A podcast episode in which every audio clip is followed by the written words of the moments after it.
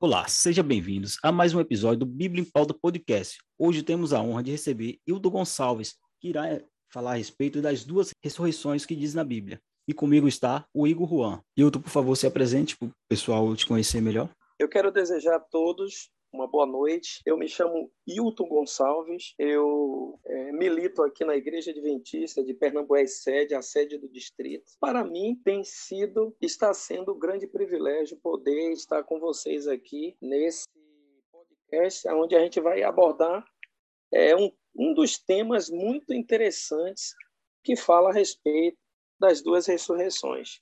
É, eu quero também salientar que ali na igreja é, aqui na igreja em Pernambués, eu trabalho, atuo com um dos anciões e também sou professor da classe bíblica é de domingo à noite e sou coordenador do Ministério Pessoal a nível do distrito.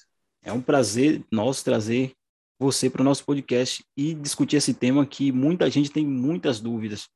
Muitos líderes é, às vezes embola a cabeça das pessoas com teorias é, extra-bíblica, coisas que não é da Bíblia. Leia um versículo e já cria um significado.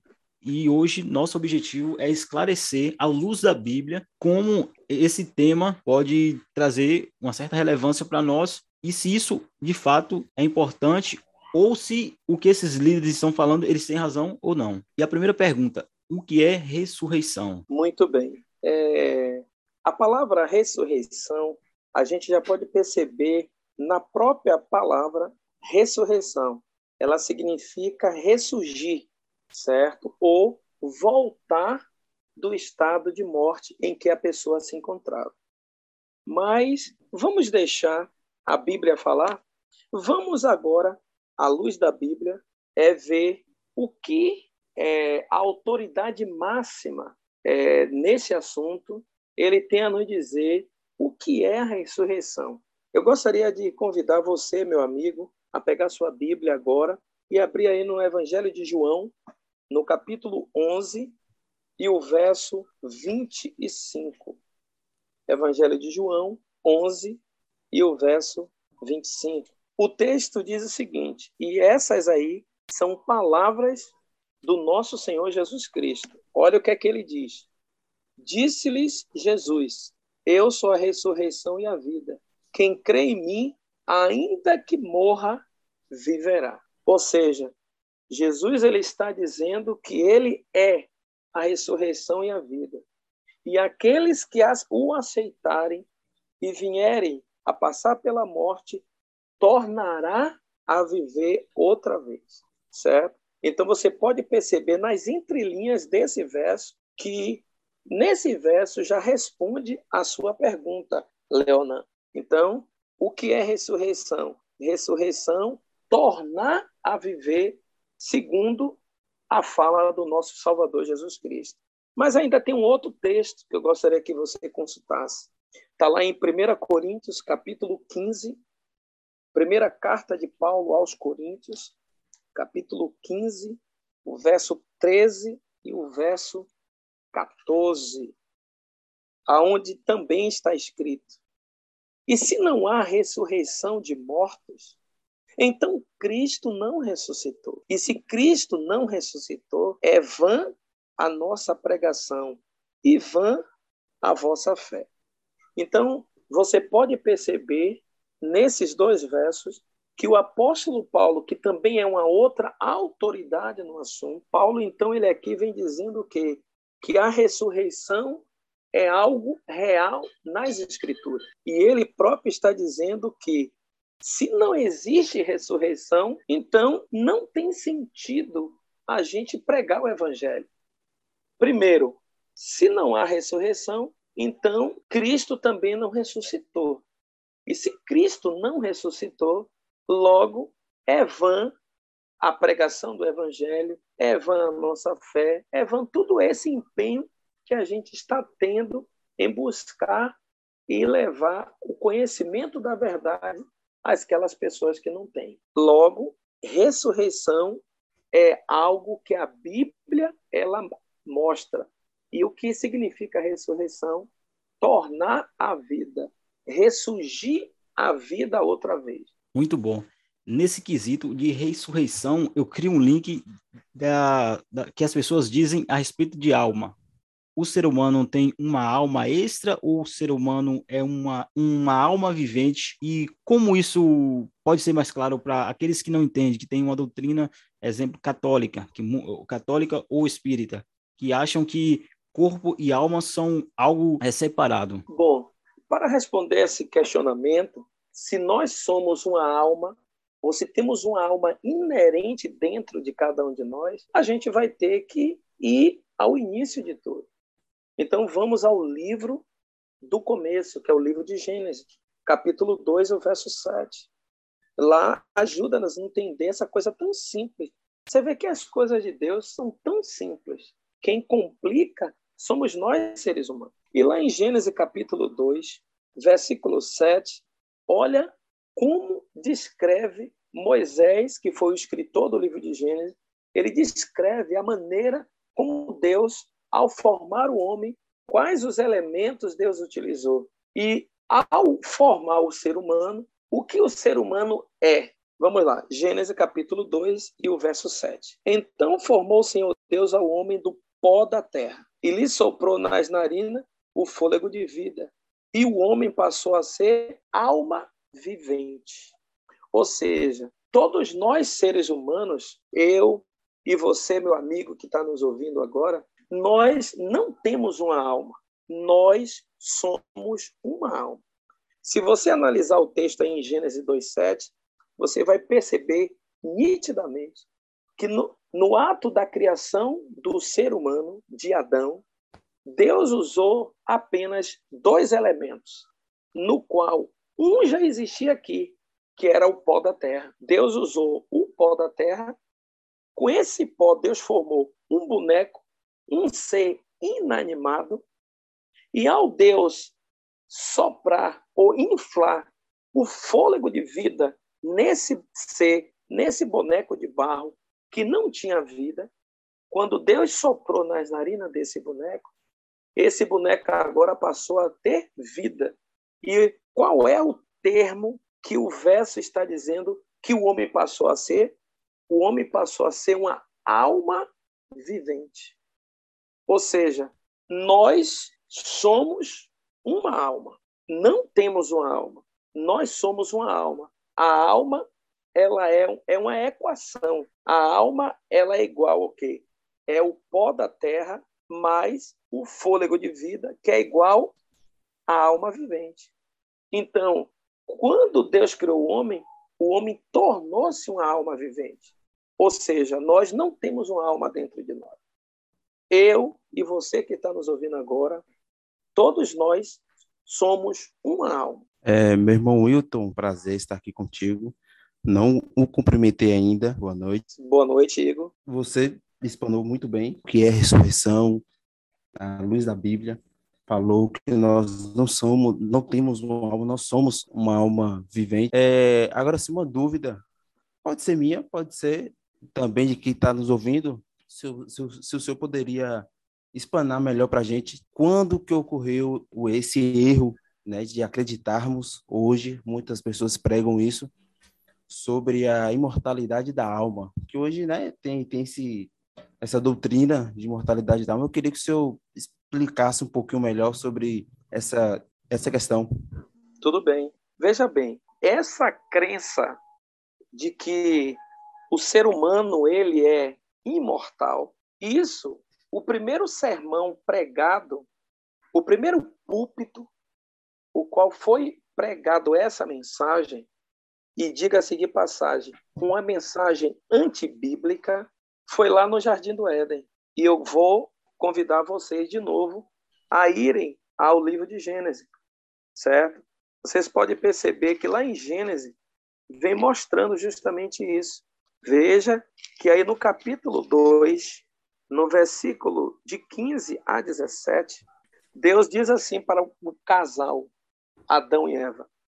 Versículo 15: Tomou, pois, o Senhor Deus ao homem e o colocou no jardim do Éden, para o cultivar e o guardar. E o Senhor Deus lhe deu esta ordem: de toda árvore do jardim comerás livremente. Mas da árvore do conhecimento do bem e do mal não comerás. Porque no dia em que dela comerdes, certamente morrerás.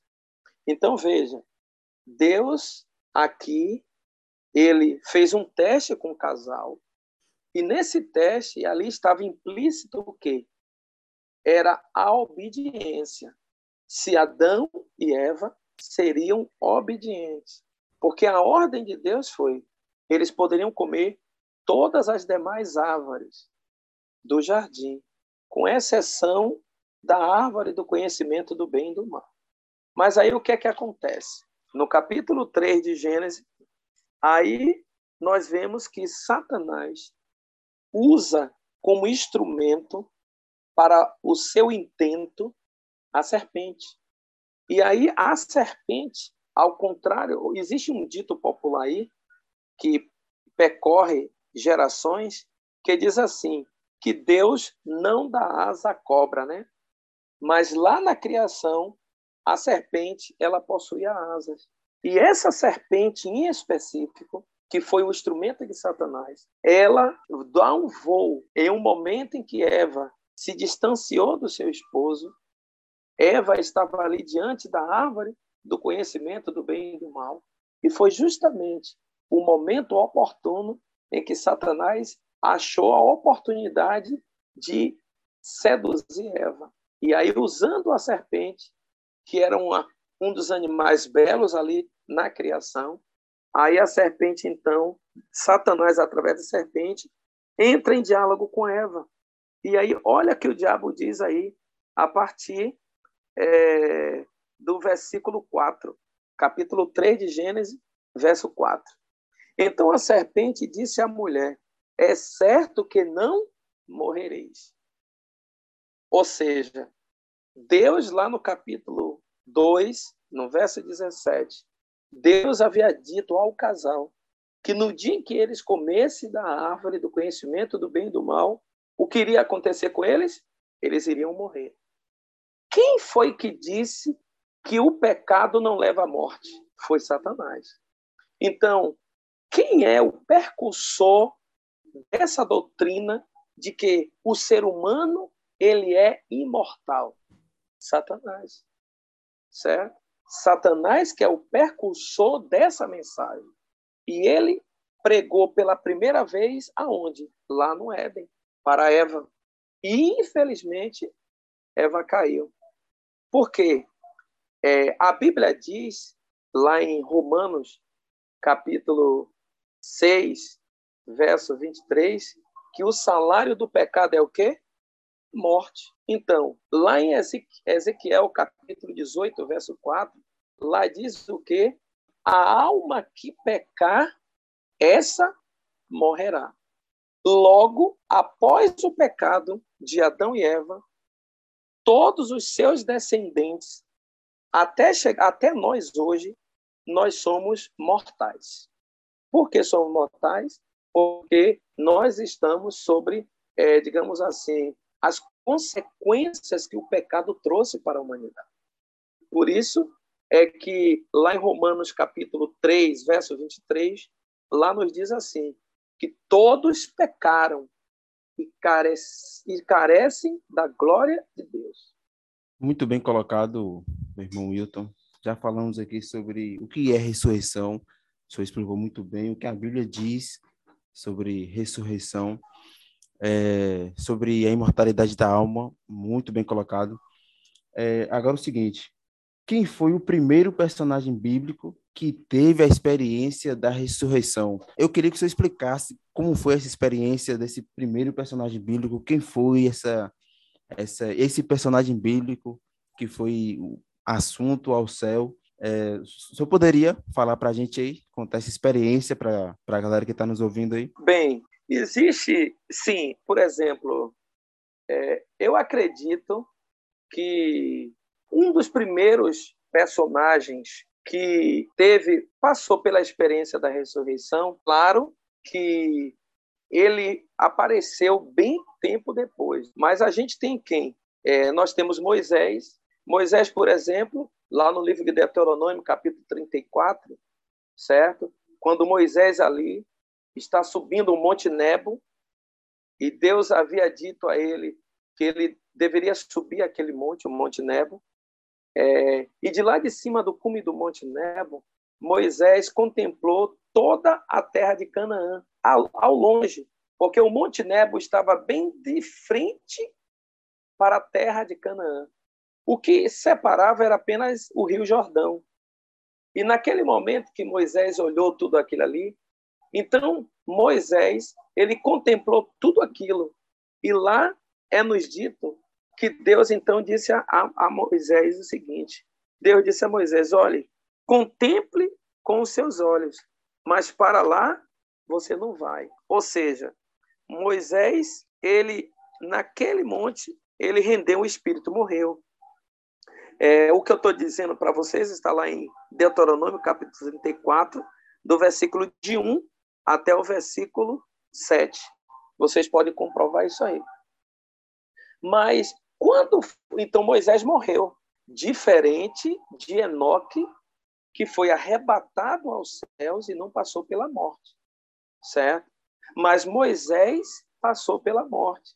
E lá no livro de Judas, no verso 7, lá está dito que Satanás guerreava com Miguel, que é Cristo, certo? Pelo corpo de Moisés. Então, juntando esses textos, nós chegamos à seguinte conclusão: que Moisés foi o primeiro personagem da Bíblia a passar pela experiência da ressurreição. É bem verdade que Moisés foi ressuscitado, Agora, ele só se mostrou visivelmente lá na transfiguração, quando Pedro ali estava com ele. Tanto que Pedro falou assim: Senhor, vamos fazer três tendas, uma para o Senhor e uma para Moisés. Foi naquele episódio. Mas eu tenho também um outro texto aqui que mostra um outro personagem, certo? Que a gente pode dizer também que foram os primeiros personagens no Antigo Testamento, a exemplo de Moisés, que também passaram pela experiência da ressurreição. E eu gostaria que vocês abrissem a Bíblia de vocês aí, em 2 Reis, capítulo 8, versos 1 e até o verso 5. 2 Reis, capítulo 8, do verso 1 a 5, diz assim: Falou Eliseu àquela mulher, cujo filho ele restaurara a vida, dizendo: Levanta-te, vai cons de tua casa e mora onde puderes, porque o Senhor chamou a fome, a qual virá sobre a terra por sete anos. Levantou-se a mulher e fez segundo a palavra do homem de Deus. Saiu com os de sua casa e habitou por sete anos na terra dos filisteus. Ao cabo dos sete anos, a mulher voltou da terra dos filisteus e saiu a clamar ao rei pela sua casa e pelas suas terras. Ora, o rei falava a Gease, moço do homem de Deus, dizendo: Conta-me, peço, todas as grandes obras que Eliseu tem feito. Contava ele ao rei como Eliseu restaurara a vida a um morto, quando a mulher cujo filho ele havia restaurado a vida chamou ao rei pela sua casa e pelas suas terras então disse Gease: Ó rei, meu senhor, esta é a mulher, este é o seu filho, a quem Eliseu ressuscitou a vida. Ou, ou segundo a tradução que você tem na mão, restaurou a vida. Então veja só, esse, esse filho, essa mulher aqui, quem era essa mulher? Uma sunamita. O filho dela havia falecido e ela tinha conhecimento de que Eliseu era um profeta de Deus. Ela, ela chamou Eliseu, Eliseu foi e, pelo poder de Deus, Eliseu trouxe aquela criança que havia morrido à vida outra vez. Então aí está a prova biblicamente que, além de Moisés no Velho Testamento, a gente tem também a ressurreição do filho dessa tsunami. Bem interessante o senhor ressaltar essa ressurreição, né, que não foi só Moisés no Antigo Testamento, mas teve ali o filho da, de que Eliseu ressuscitou. Eu queria agora puxar um gancho, tá um pouco Sim. fora do contexto, não está no script, mas e comentar sobre Moisés, né, que o senhor citou bastante sobre Moisés, que foi o primeiro personagem bíblico a ser ressuscitado.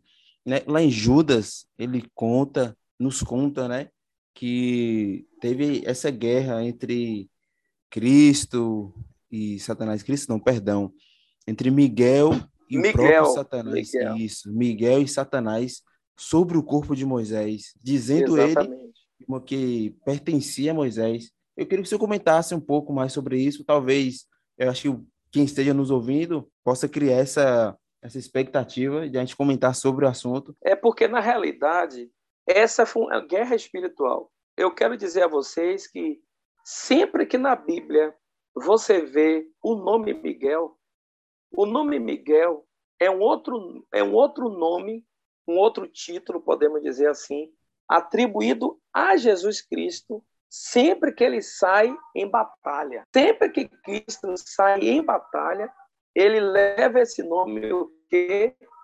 O arcanjo Miguel, o príncipe Miguel. Então, nesse episódio em específico, foi uma batalha espiritual ali aonde Cristo ele reclama o corpo de Moisés e Satanás ele entre aspas estava reivindicando como pertencente a ele porque a gente sabe que quais foram os motivos que impediu de Moisés entrar na terra de Canaã. A gente vê, por exemplo, que o que levou Moisés a não entrar é, pessoalmente na terra de Canaã foi naquele momento que o povo estava é, questionando a ele, que era o líder, humanamente falando, pedindo água, água o, o reservatório de água do povo de Israel ali no deserto havia acabado. E o povo, então, estava reclamando a Moisés, porque Moisés havia tirado eles do conforto, entre aspas, que eles tinham quando estavam lá no Egito, onde eles tinham panela cheia de carne, comiam romães, comiam figos, melões, e ele e o povo menciona isso para Moisés. E naquele momento, Moisés é, ora a Deus e Deus diz a Moisés que ele deveria conduzir o povo até uma rocha, uma determinada rocha, e que bastava Moisés falar com essa rocha e essa rocha então sairia água. Mas Moisés estava tão indignado com a dureza do coração e a incredulidade das pessoas, porque viu a manifestação visível de Deus ali e ainda assim permaneciam com seu coração duro Aí Moisés, naquele momento, ele perdeu um pouco as estribilhas e pega o seu cajado e bate duas vezes naquela rocha. E aquela rocha representava quem? Jesus Cristo. E por esse ato, esse simples ato, entre aspas, foi que Moisés foi privado. Ele não honrou Deus ali naquele momento. Faltou nele o quê? O controle. Por esse fato de Moisés ter sido privado de entrar na terra de Canaã e ter morrido, volta a repetir, como diz a Bíblia, que o salário do pecado é a morte. Então, Satanás, ele está ali agora reclamando que Moisés havia justamente feito um desagrado a Deus e que ele, Moisés, não merecia é, ser ressuscitado. Então, ele, ele, ele, ele tinha. Porque o papel, lá em João capítulo 10, verso 10, lá diz assim: que o ladrão veio roubar, matar e destruir. A intenção de Satanás, amados, a intenção de Satanás é querer levar todos a estar na mesma situação em que ele está hoje. E qual é a situação? Perdido, sem salvação. Então, por esse motivo, naquele momento ali, Jesus ele reivindica Moisés porque Satanás não sabia o plano que Cristo tinha, que seria de vir a esse mundo e morrer em nosso lugar. Então, Jesus ele reclama o corpo de Moisés. E aí Moisés é ressuscitado e levado para o céu. Tá entendendo? Muito bom. Uma pergunta aqui do script. É, a Bíblia fala de duas ressurreições. Tem ainda conta com uma terceira ressurreição. O senhor poderia esclarecer isso para nós? Perfeitamente. Eu vou, é, e para explicar isso, eu gostaria que vocês, amigo ouvinte que está nos ouvindo agora, pegue, já que está com sua Bíblia na mão, por favor, abra aí no Evangelho de João, capítulo 5. Evangelho de João, capítulo 5. E o verso 28 e 29. É onde vem dizendo a respeito dessas duas ressurreições. Deixa eu localizar aqui meu texto. Evangelho de João 5, 28 e 29. O texto diz assim: Não vos maravilheis disto, porque vem a hora em que todos os que se acham nos túmulos ouvirão a sua voz e sairão. É, eu quero aqui, Igor, Leonan e também você, meu amigo ouvinte, eu quero pegar o verso 28 e esclarecer, aproveitar, já que estamos abordando esse assunto. No verso 28 aí, ele vem mostrando algo, uma riqueza de informação que muitas vezes passa despercebida. Existe uma crendice popular, existe uma crendice popular no meio cristão de que um cristão genuíno, quando ele morre, seja de qualquer circunstância, ele já está onde? Lá na glória, tocando as harpas com os anjos no céu. Essa é uma crendice, certo? Que muitos pensam assim. Mas, querido, o versículo 28 joga por terra isso. Porque no verso 28, o evangelista João diz assim: que chegará um momento em que todos os que tiverem aonde, querido? Nos túmulos. Ou seja, ninguém, ninguém, ainda que seja um cristão genuíno, ou um estrupador, um marginal, ao morrer, vai logo para o céu, nem muito menos para o inferno. A Bíblia diz, e foi claro aqui, ó, chegará o momento e a hora em que todos, e quando a Bíblia diz todos, ela não deixa fora ninguém. A palavra todo é uma palavra inclusiva e abrangente. Então, todas as pessoas, quando morrem, independentemente se ela é um cristão genuíno ou um um marginal, alguém que está à margem da sociedade, ele nem vai para o inferno e nem vai para o céu. Eles ficam onde? No túmulo ou no sepulcro, de acordo a tradução bíblica.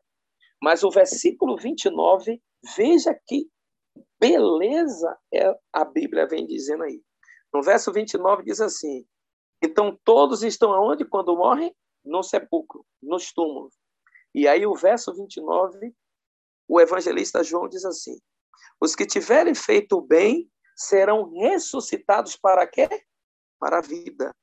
E os que tiverem praticado o mal para a ressurreição da condenação ou o juízo. Então veja que nesses versos a gente aqui vem mostrando que vai haver quanta ressurreição? Duas.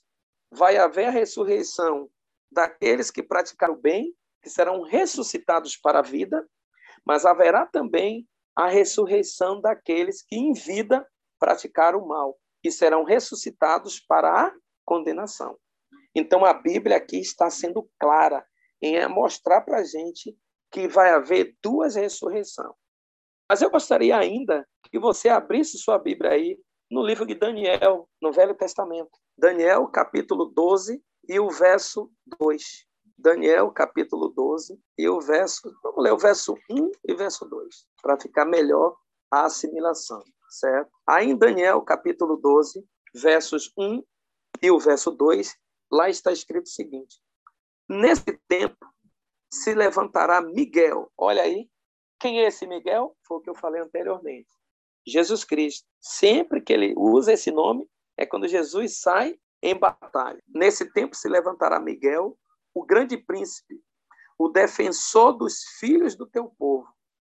E haverá tempo de angústia qual nunca houve, desde que houve nação até aquele tempo. Mas naquele tempo será salvo o teu povo, todo aquele que foi achado escrito no livro. E aí vem o verso 2. Muito do que dorme no pó da terra ressuscitarão, uns para a vida eterna e outros para a vergonha e horror eterno. Então você vê que a ressurreição a Bíblia de Gênesis e Apocalipse, ela fala sobre a ressurreição. Se existe um ensinamento claro nas escrituras, é a respeito da ressurreição. E aqui vem mostrando que vai haver duas ressurreições. Por isso que Jesus, lá no Evangelho de Mateus, como também nos outros evangelhos, ele diz o quê? Que há dois caminhos, o caminho largo e o estreito, a porta larga e a porta estreita. Então vai haver a ressurreição dos justos e a ressurreição dos injustos. Mais um outro texto apenas para a gente fechar e essa pergunta é livro de Atos, capítulo 24, Atos 24 e o verso 15. Atos, capítulo 24 e o verso 15. Aqui diz o seguinte, em Atos 24, verso 15: Tendo esperança em Deus, como também estes a têm, de que haverá ressurreição tanto de justo como, olha aí, querido, como de injusto. Então, lendo um texto desse, dispensa comentário. Bastante interessante esse tema, então, da, da ressurreição, dessas duas, na verdade, nessas três ressurreições, né? E só para a gente deixar bem, bem claro também, os que vão ressuscitar, no que você citou do livro de Daniel, né? Os injustos que irão ressuscitar são aqueles que transpassaram a Cristo, né? Só para a galera que está ouvindo. Desculpe, é, né? desculpe, viu, tá ouvindo, a gente... Não, tranquilo. Isso. É... Na, na realidade, é, eu, eu, eu acabei esquecendo esse detalhe que você havia me salientado no início da pergunta. Na realidade, a Bíblia fala de duas ressurreições. A primeira e a segunda. Só que, nesse interim, entre a primeira e a segunda, vai haver uma ressurreição especial. Eu acho que era isso que você iria entrando agora, não é isso, Igor? Isso, seria isso mesmo. Isso. Então, onde é que está essa ressurreição? Mas, Hilton, são duas, três, ou como é? São duas ressurreições, mas vai haver um grupo de pessoas em específico que também serão ressuscitadas, certo? Eu gostaria de levá-los agora a Apocalipse capítulo 1, verso 7. Apocalipse capítulo 1, verso 7. Será que você, Igor ou Leonan, poderia abrir esse texto e ler para a gente? Eu leio aqui. Capítulo, é, Apocalipse 1, 7. Eis que vem com as nuvens, e todo olho o verá, até quantos os transpassaram, e todas Muito... as tribos da terra se lamentarão sobre ele. Certamente. Amém. Muito bem. Então, queridos, o que é que vai acontecer? Para ficar um pouco claro para vocês, porque nem todo mundo tem esse entendimento acerca desse verso aí. Aí em Apocalipse, capítulo 1, verso 7, lá está escrito o seguinte: esse texto aí é um texto messiânico, que fala que Jesus vai vir nas nuvens do céu e que todo olho o verá. Mas só que aí tem uma palavrinha que diz assim: até aqueles que o transpassaram. E aí, queridos, vem a pergunta: quem são esses que o transpassaram? Que também serão ressuscitados. Então, eu quero que você agora, amigo ouvinte, abra a sua Bíblia é, aí no Evangelho de Mateus, no capítulo 26 e no versículo 63 em diante. Mateus capítulo 26, do versículo 63 em diante. Então, para a gente saber quem são esses que o Apocalipse fala, que o transpassaram e que também irão ver Jesus voltar? A gente teremos que recorrer a esse texto para entender o que o, é, é, João, o escritor do Apocalipse, quis dizer lá no primeiro capítulo de Apocalipse, capítulo 1 e o verso 7. Então, aí Mateus capítulo 26, eu vou ler do verso 62 em diante para ficar bem melhor. Diz assim: E levantando-se o sumo sacerdote, perguntou a Jesus: Nada respondes ao que este depõe contra ti? Veja, Jesus estava sendo é, julgado ali diante do sinédrio. E o sacerdote, certo, pergunta a Jesus se ele não iria se defender. E aí, olha o que é que Jesus diz aí no verso 63. Jesus, porém, guardou silêncio. E o sumo sacerdote, certo, que era Caifás, ele, é, verso 63, e o sumo sacerdote ele disse: Eu te conjuro pelo Deus vivo que nos diga se tu és o Cristo, filho de Deus. Respondeu-lhe Jesus: Tu o disseste. Entretanto, eu vos declaro que desde agora vereis o Filho do Homem assentado à destra do Todo-Poderoso e vindo sobre as nuvens do céu. Queridos amigos ouvintes, você vê que lá em Apocalipse diz que ele vem com as nuvens e todo olho verá até aquele que o transpassaram. E aqui agora, no Evangelho de Mateus, capítulo 26, do versículo 62 até o verso que eu acabei de ler, verso 64, Jesus está sendo julgado. E Caifás pergunta a Jesus se ele não iria defender diante das falsas acusações que estavam fazendo a respeito dele. Naquele momento, Jesus não disse absolutamente nada, permaneceu em silêncio. Mas quando Caifás jurou pelo Deus vivo e pediu a Jesus: diga em nome de Deus se você é ou não é o filho de Deus, aí, querido, Jesus não poderia se calar. Quando Caifás questionou Jesus nesses termos, eu conjuro pelo Deus vivo, nos diga, você é ou não é o filho de Deus? Jesus então disse assim no verso 60, tu o disseste. E aí Jesus diz o quê? Nesse momento aí, no verso 64, Jesus profetiza diante de Caifás e diante de todas aquelas falsas testemunhas que chegaria o dia em que eles iriam ver quem de fato era Jesus e que de fato Jesus era quem ele estava afirmando ser, o Filho de Deus.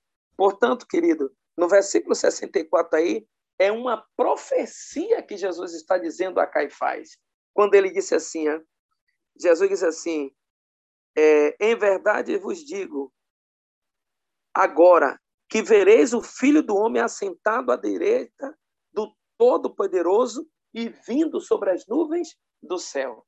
Ou seja, meus queridos, quando Jesus vier, agora pela segunda vez, em glória e majestade, ele vai ressuscitar primeiro quem? Os justos. Mas quando Jesus estiver vindo, esses que participaram, aqueles soldados que espancaram Jesus, os soldados que fizeram a coroa de espinho e colocaram na cabeça de Cristo, colocaram um capuz sobre a cabeça dele e com um pedaço de cana batia no rosto de Jesus, depois tirava o capuz e perguntava: Você não é o filho de Deus? Diga quem foi que te bateu. Anás, Caifás todos aqueles que estavam direta e indiretamente participaram da morte de Cristo, esses daí serão ressuscitados também quando Jesus vier agora pela segunda vez. É essa ressurreição que nós chamamos de ressurreição especial. Por que ressurreição especial? Porque vai ser um grupo de ímpios que serão ressuscitados na segunda vinda de Cristo. Ok, meus queridos? Muito bom, muito bom. Hilton, muito obrigado por fazer essa colaboração com nós, de espalhar o evangelho a todos, independente de etnia, pessoa, cor ou religião. E o mais importante é levar a Cristo aqueles que não conhecem e proclamar a verdade por meio das ondas, seja ela do YouTube ou dos podcasts. Estou muito feliz mesmo pela explicação e pela sua co colaboração. Estamos aqui para isso, né, Leonardo? Se você gostou, se inscreve e segue a gente nos seus principais tocadores de podcast, Google Podcast, Spotify e nos demais. Não deixe de seguir a gente lá no Instagram, Bíblia em Pauta 7.